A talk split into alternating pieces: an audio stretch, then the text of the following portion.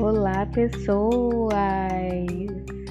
Estamos de volta com mais um podcast e aqui quem fala é Thaís Rosário, graduanda do quinto semestre de Ciências Sociais na Unilab e aluna do componente Trabalho e Desigualdade lecionado pela professora Juliana Dourado.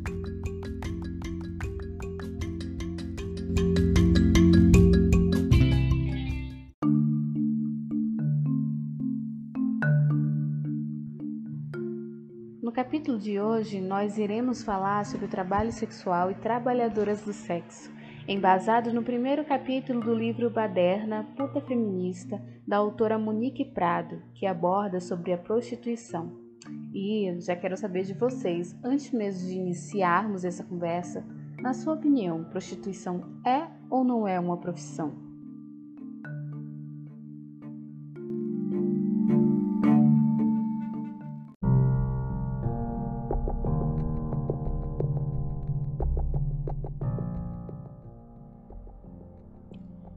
Logo na introdução do capítulo, a autora mostra algumas definições da palavra puta, que, entre aspas, substantivo feminino, profissão, mulher que vende o próprio corpo para a prática de sexo.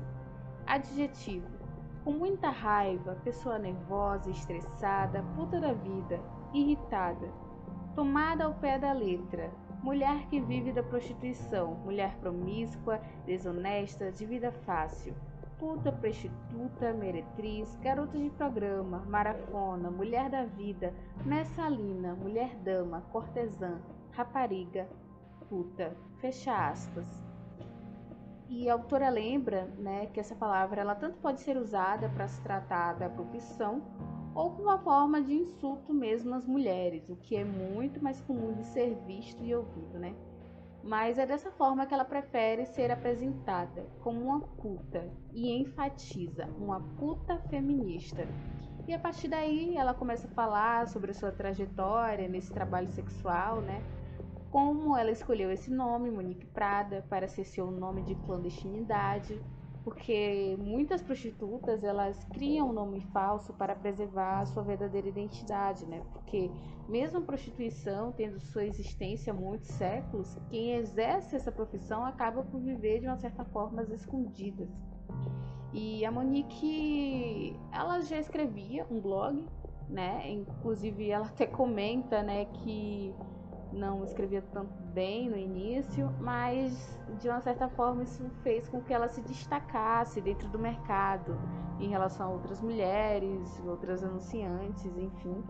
Quando ela decidiu criar um livro, né, que nada tinha a ver com o que normalmente se pensa quando uma prostituta decide criar ou lançar um livro, tipo segredo de sedução, truques sexuais, como enlouquecer uma pessoa na cama, enfim e também não relatou nenhuma história de violência sexual entre seus trabalhos, porque no caso da autora é, seria um relato verídico, né?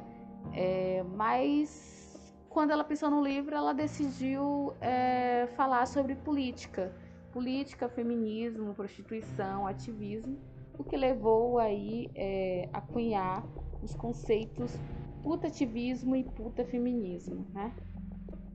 E para ela falar sobre prostituição a partir dessa perspectiva feminista foi e ainda é um desafio, pois diante de diversos feminismos, é, ela inclusive cita algumas umas diferentes vertentes né, do feminismo, e não há uma unanimidade acerca do tema, né? Porque de um lado há um grupo de mulheres que são trabalhadoras do sexo, que luta pelos seus direitos, é, de saúde integral, política de prevenção, luta contra os estigmas que recaem sobre elas e suas famílias, né?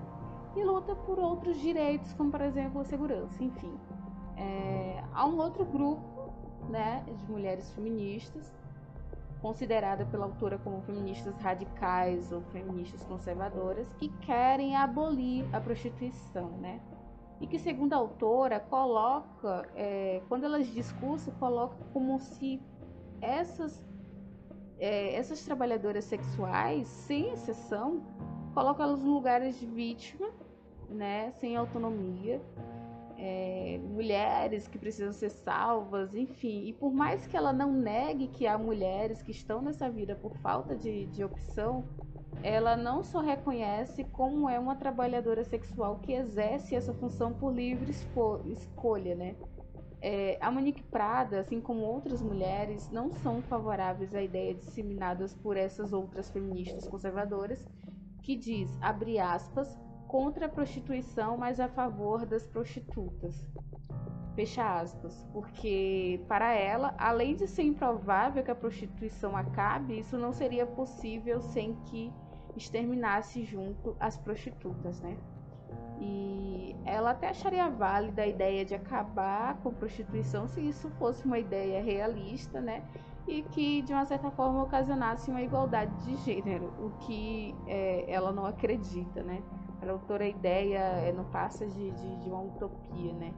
E a tentativa só acarretaria ainda mais em prejuízos para as mulheres trabalhadoras sexuais, pois elas teriam que continuar suas funções de uma forma clandestina, e isso obviamente dificultaria e até impossibilitaria que essas mulheres, né, muitas é, não têm outras oportunidades de emprego, é, que impeça que essas mulheres continuem sustentando assim as suas famílias.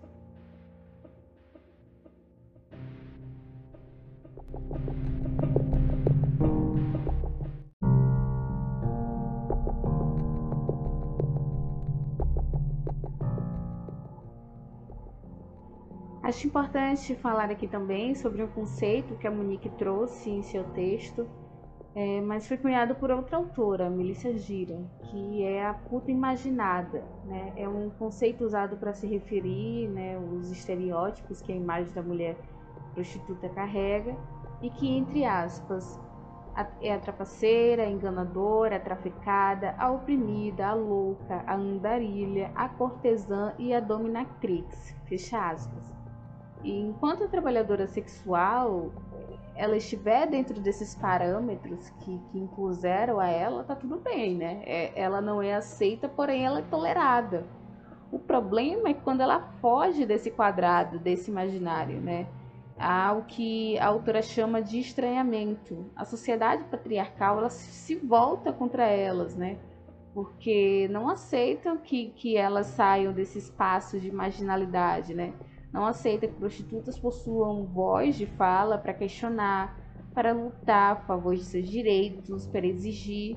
Então daí surge o movimento puta feminista, né? Um movimento que diz que a mulher que trabalha com o sexo pode sim ser feminista e lutar a favor de seus direitos e contra os estigmas que assolam a sua vida, enfim.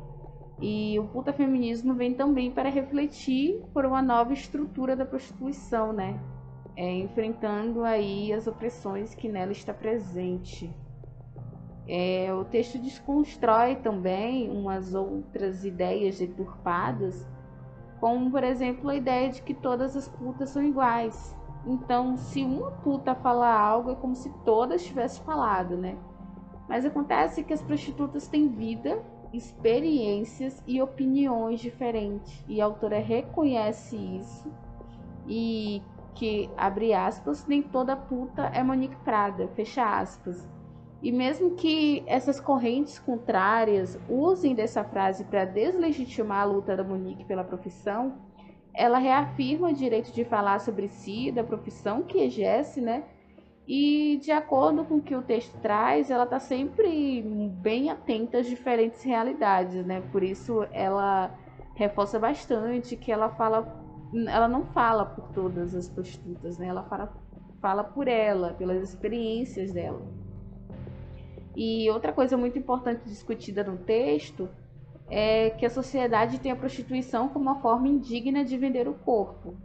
E assim como outras trabalhadoras sexuais, a Monique fala: não, eu não vejo dessa forma, né? É, essas, essas trabalhadoras elas enxergam a função que exerce como uma prestação de serviço. Né? E, e, eu gosto quando, quando a Monique ela enfatiza o quanto essa primeira forma de ver o trabalho sexual é ofensivo, né? não só para as trabalhadoras sexuais, mas, mas para todas as mulheres, porque quando as mulheres não cobram para fazer sexo qual é mesmo a expressão que é utilizada? Ela deu, não é? Fulana deu para não sei quem. Ou seja, ambas ideias amparadas por um pensamento machista de que a mulher não permanece inteira após o sexo, né? Como se as mulheres não tivessem posse sobre os próprios corpos. Então, no ato sexual é como se ela tivesse como se tivesse tomado algo dela, né? Como se tomassem algo dela após a relação sexual.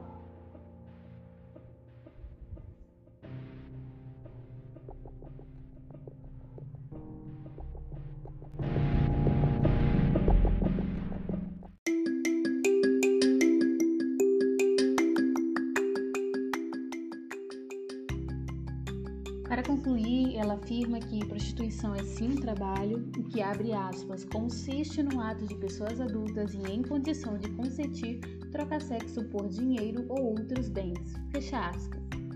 Então, gente, ficaremos por aqui e eu aconselho muito que façam a leitura, seja para concordar ou mesmo discordar.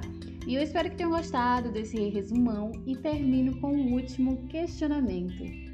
O seu posicionamento a respeito da prostituição pensa a liberdade e a melhoria das trabalhadoras sexuais ou ele só te deixa confortável em seu pensamento moralista? Um abraço, gente. Ficamos aqui com esse podcast. Até o próximo.